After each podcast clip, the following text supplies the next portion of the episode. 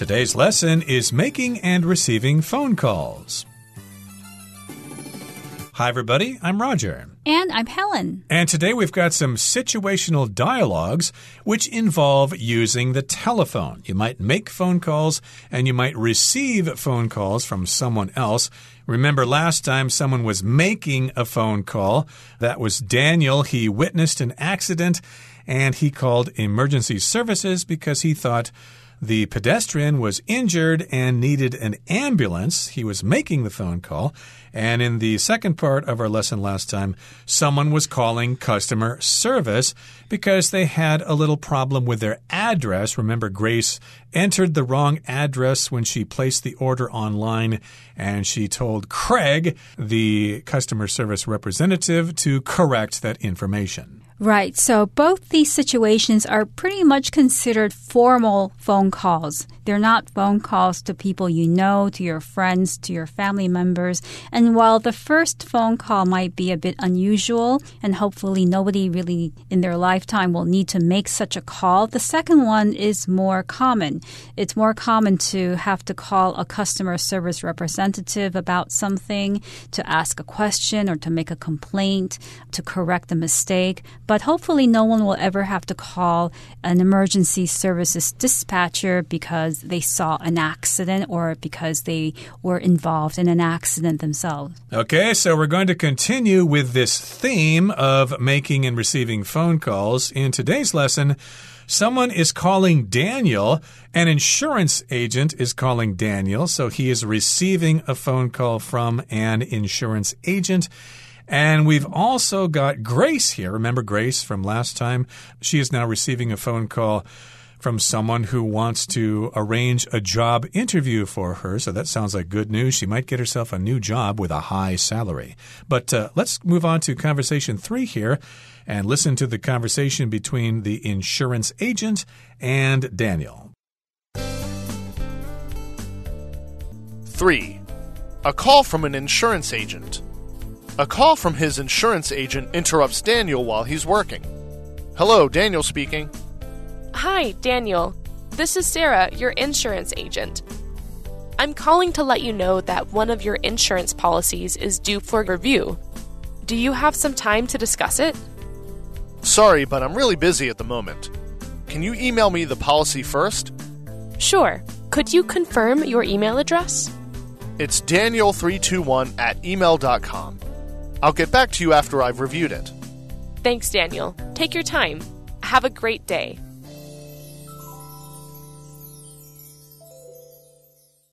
大家好，第一部分我们来介绍名词 insurance，也可以念作 insurance，它的意思是保险。例如，Sharon got into a car accident, but thankfully her insurance will cover the damages. Sharon 遭遇了车祸，但幸好她的保险有伤害给付。又或者说，Doug's insurance will pay for some of the repairs to his car. Doug 的保险会支付他修车的部分费用。再来，我们看到名词 agent，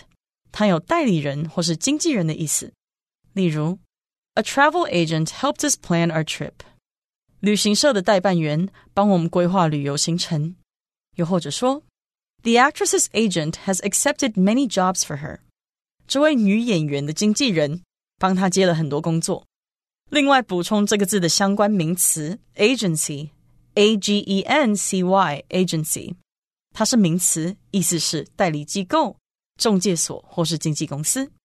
例如，Harold found his job through an employment agency。Harold 透过人力机构找到了工作。又或者说，When I needed to find work, I went to a job agency for help。当我需要找工作时，我到工作中介所寻求帮助。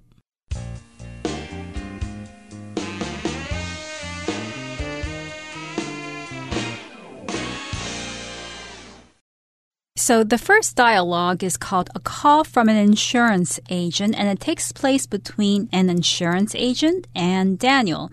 So, first of all, Insurance refers to an agreement in which you pay a company money so that they will cover the cost if you have some kind of accident or injury. So a person might want to get uh, fire insurance. That way, if the person's house ever caught fire, the insurance company will cover the cost of fixing the house or replacing it. So it's a kind of insurance of making sure that you will have the money later on if something bad should happen to you.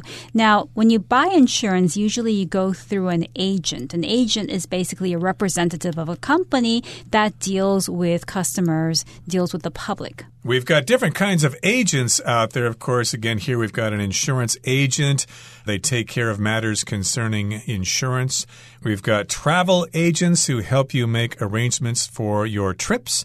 We've got talent agents who try to find work for actors and actresses. They try to find jobs for them.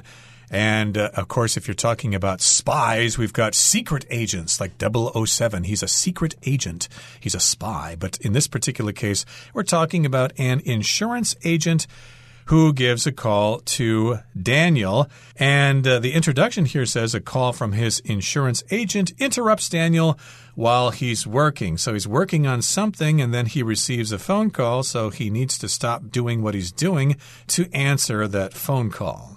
So Daniel says, Hello, Daniel speaking. And the insurance agent says, Hi, Daniel. This is Sarah, your insurance agent. I'm calling to let you know that one of your insurance policies is due for review. Now, an insurance policy is a written agreement for insurance with an insurance company. When you buy insurance from an agent, the agent will give you a policy. A policy is basically a contract. But when you're talking about insurance, you don't really use the word contract, you use policy. But policy just includes all of the agreements and the terms of payment for the insurance. Exactly. So, of course, here the agent is letting Daniel know what this phone call is all about. Sarah introduces herself. Uh, I'm your insurance agent, and I want to let you know that you have an insurance policy that is due for review. If something is due for something, that means it's time that this thing needs to be taken care of. And people have various insurance policies, and maybe there have been some changes over time. So it needs to have some sort of review. And she wants to know if he has time to discuss it. Do you have some time to discuss it right now? If it's not convenient, maybe I could call you later in the day or at a different time. And Daniel says, Sorry, but I'm really busy at the moment. Can you email me the policy first? So Daniel replies that right now, at the moment, he is very busy, so he can't talk about it. He can't get into it. But he requests that Sarah email him the policy. So he would like to see the contract or the policy first so that he has an idea of what they're going to talk about. And the insurance agent Sarah says, Sure, I can do that. Uh, could you confirm your email address? So, of course, people still use email these days, especially to send documents. It's probably kind of inconvenient to send documents with line or whatever. People do it. I've received documents via line, but of course, if you're working at a PC, a personal computer, it's probably best to receive email and you can read the documents better that way. But uh, she wants to make sure that uh, she has his email address to make sure it's correct. And Daniel says, okay, my email address is daniel321 at email.com. So that's his email address. And he says, I'll get back to you after I've reviewed it. So that's a pretty good arrangement there. She's going to send him a copy of his insurance policy via or via email, and he's going to look it over. And when he's reviewed the document, he's going to get back to her, which means he's going to contact her again. And the insurance agent says, Thanks, Daniel. Take your time. Have a great day. So the agent is saying to Daniel that there is no hurry, that he can take his time in reviewing the policy. And she ends the call by saying, Have a great day, which is a common phrase that you would use when you're saying goodbye to someone in person or on the telephone. You wish them a great day, which is a very American thing to do. And take your time just means, you know, look at it whenever you have time. There's no big hurry. Don't worry about it. We're just going to review it. There's not really any due date here. We just need to review the policy. It's standard operating procedure for insurance agents. Of course, he can't wait forever, but uh, he does need to get back to her soon enough. Okay, that brings us to the end of conversation three. Let's move on now to conversation four, which is getting or receiving a call about a job interview. So Grace may get herself a new job here shortly. Let's listen. Getting a call about a job interview. After applying for a new job, Grace gets a call about an interview for the position. Hello? Hello, may I speak with Grace Marsh? Yes, this is Grace speaking. Hi, Grace. This is Robert from Strategic Solutions. I'm calling to invite you for an interview for the position you applied for. Are you available next Wednesday at 10 a.m.? Oh, that's great news. And yes, next Wednesday at 10 works for me. Excellent. The interview will be conducted at our office at 712 Main Street, Suite 340. You'll be meeting with Linda Alvarado, the head of our accounting department. Okay, that's 712 Main Street, Suite 340 at 10 a.m. next Wednesday, right? That's right. See you Wednesday.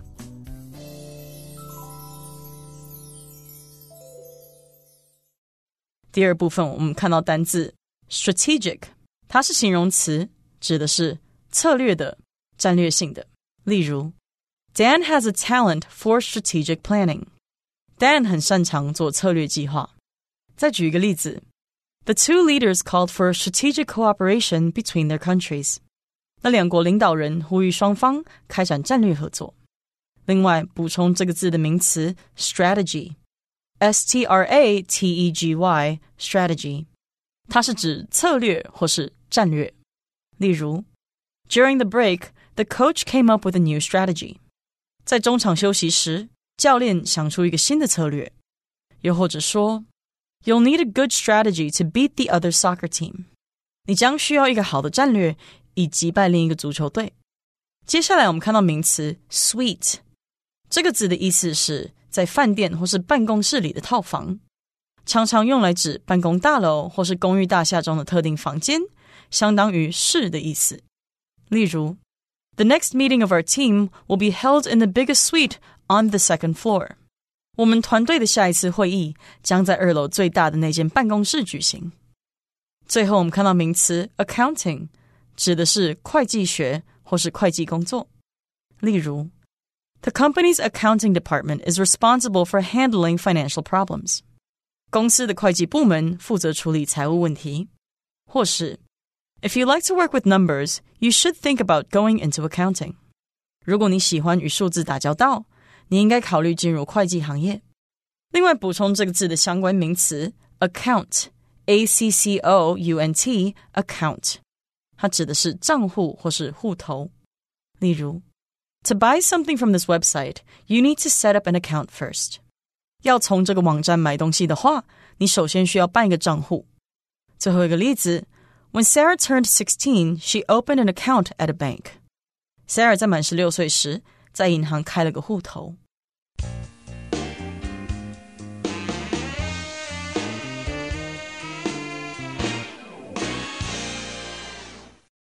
So the fourth dialogue is titled Getting a Call About a Job Interview, and it takes place between Grace and a human resources manager. A human resources manager is a manager of a department in a company that's called human resources, and this department basically deals with the employees of the company. It might oversee uh, payroll, giving out salaries each month, or making sure that the employees are doing well in their jobs and their roles. So it's a department that's very important in companies. And Grace receives a call from the manager of human resources of a company that she applied for a job for. And Grace says, Hello. And the human resources manager says, Hello, may I speak with Grace Marsh? Right. So remember, when you answer the telephone, there are different ways to do so. If you're at home and you answer the telephone, it's probably okay to just say hello. But if you're working for a different company or if you're working for a company, like if you work for a restaurant or something like that, when you answer the phone, it's probably too informal to just say hello. You probably need to say other things like, Good evening, this is the pizza restaurant. How may I help you today? That's probably something that they're taught to say when they answer the telephone. But Grace here, I guess, is at home and she just says, Hello, Wei, as you say here in Taiwan. And the human resources manager says, Hello. May I speak with Grace Marsh? Uh, of course, the resource manager here is being very polite. May I speak with Grace Marsh? Sometimes, if you're informal, you may say, Yes, John there. I need to talk to him. He was supposed to meet me at the gym. We were supposed to play basketball, but he hasn't shown up yet. When is he going to show up? When is he going to come? But that's more informal. This is a formal phone call. So the human resources manager says, May I speak with Grace Marsh? Yes, another way of replying to hello would be stating who you are as well. So instead of only saying, may I speak with so and so, may I speak with John Martin or Grace Marsh, you could say, may I speak with Grace Marsh? I am such and such person because you might want to let the person know who you are first before asking them who they are because you're the one who made the call. And of course, here Grace says, Yes, this is Grace speaking. I'm Grace Marsh. And here Robert, the human resources manager, says, Hi, Grace. This is Robert from Strategic Solutions. I'm calling to invite you for an interview for the position you applied for. Are you available next Wednesday at 10 o'clock a.m.? So that's the name of the company here, Strategic Solutions. Strategic here means having to do with strategy, which is a special plan that you use to achieve some sort of goal. If you're trying to play some kind of board game like Go or chess or something like that, you need to have a good strategy in order to win the game. You need to think ahead. You need to imagine all the possible moves in the future and you can't uh, just make one move at a time. You need to have a strategy or an overall plan. And again, strategic is the adjective form here. Right. So this company sounds like it deals with services instead of products. It might offer solutions, strategic solutions to problems that people might have. But in any case, the human resources manager calls Grace. Evidently, Grace had applied for a job at this company. So the manager says, I'm calling to invite you for an interview for the position. Are you available? And Grace says, Oh, that's great news. She's really happy that they actually called her back. Maybe she was wondering, Did I get the job? Am I going to have the opportunity to get an interview? And Grace says, Yes, next Wednesday at 10 works for me. So she's replying to the manager's question about whether she's available Wednesday at 10 a.m. And Grace says, Yes, next Wednesday at 10 works for me. So they must have been impressed with her application. Remember, she applied for a job. She probably sent them a resume and a cover letter, and she also filled out the application form. They read it over and they thought uh, she was qualified for the job, or at least she was qualified for an interview. So they're going to schedule an interview with her. And she says, Great, great. That's a convenient time for me, Wednesday at 10 a.m. And here Robert says, Excellent. The interview will be conducted at our office at 712 Main Street, Suite 340. So, yes, indeed, Robert, the human resources manager, needs to provide this information to Grace. Yes, it will be conducted or the interview will be held at our office. And here's the address. It's 712 Main Street, Suite 340. Now, here, suite does not refer to how sugary something tastes. Like, oh, the candy was very sweet or the cake was very sweet. No, this is a different spelling, S U I T E, that refers to a group of rooms that are joined together. Yes, you can also talk about the master suite or the presidential suite in a hotel, which is basically a set of connected rooms in a hotel, or you could also consider a suite to be an upgrade, a bigger room than your usual hotel room.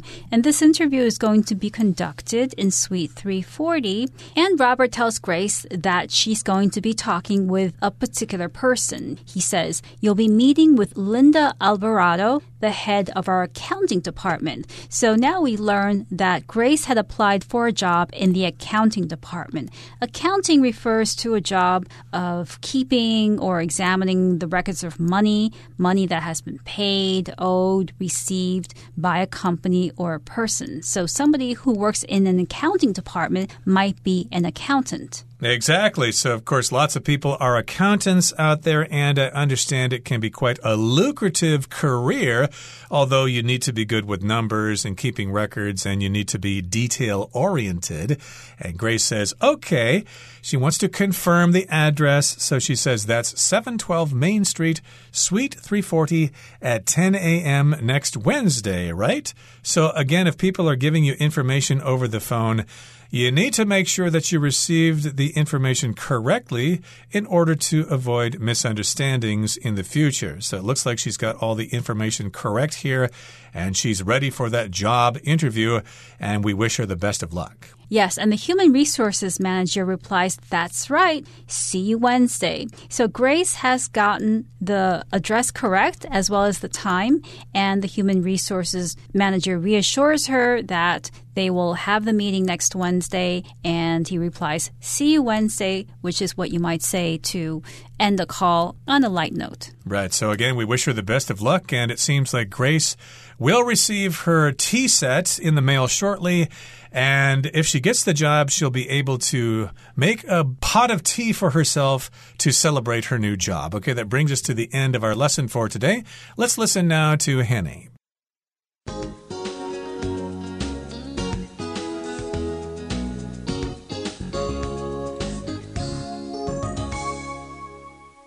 各位同学，大家好，我是 Hanny。我们来看今天的文法重点。 在课文第二部分的对话里，Grace 应征了一份新工作。那她接到这个职位的面试电话，文中呢有用到 apply for a new job 去表达应征一份新工作。我们这边就顺便来整理 apply 的相关用法。apply 可以当及物或不及物用。那我们就先来看看它的及物用法。首先，第一种 apply 可以表达运用、应用的意思。那 apply A to B 就可以表达把 A 应用在 B。好，再看到第二个意思是涂抹或者是敷，把什么铺在表面。那么 apply A to B 就可以表达把 A 涂抹或是用在 B 上面。像是 She applied some sunscreen to her face，就是她在脸上抹一些防晒乳。好，那也补充一个用法叫做 apply oneself，这是表达说致力于做某事，努努力来成功完。成某件事，那么之后可以接 to 加名词或动名词，像是 Lisa applies herself to learning Japanese。Lisa 努力学习日语。好，那我们接着就来看看 apply 的不及物用法。第一个呢，可以用 apply 来表达使什么起作用，使什么适用。像 apply to somebody or something 就是表达适用于某人或某事物。举例来说，The rules apply to everyone in this company。这些规则适用于全公司的人。好，那第二个呢，我们可以用 apply 来表达申请、请求，尤其 是透过书面形式来正式的申请、请求。我们常常会用 apply for 加名词去表示。那么 for 后面的名词呢，可以是某个职位啊、会员资格等等。像我们课文提到这个 apply for a new job，应征新的工作嘛。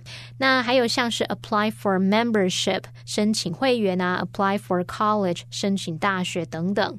如果我们是用 apply to 加名词，这则是表达向某个机关单位来申请应征。所以，我们用 apply to 跟刚刚这个 apply for 做结合，我们就可以使用 apply to 加上单位或机构，for 加上名词去表达向某个单位或机构来申请某事物。举例来说，They applied to the bank for a loan。他们向银行申请贷款。好，再补充一个用法是 apply to 加动词。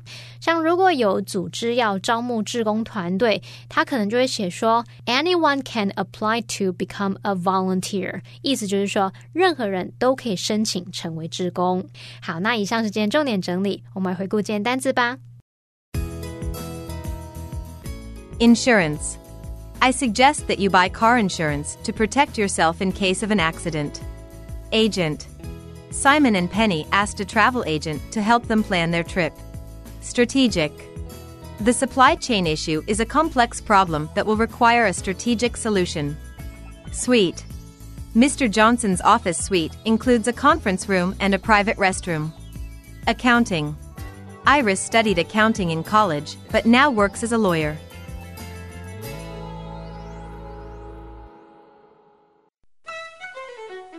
Well, everyone, today's article has come to an end, and I sure hope you enjoy reading along with us. I am Helen. I am Roger. See, you next time.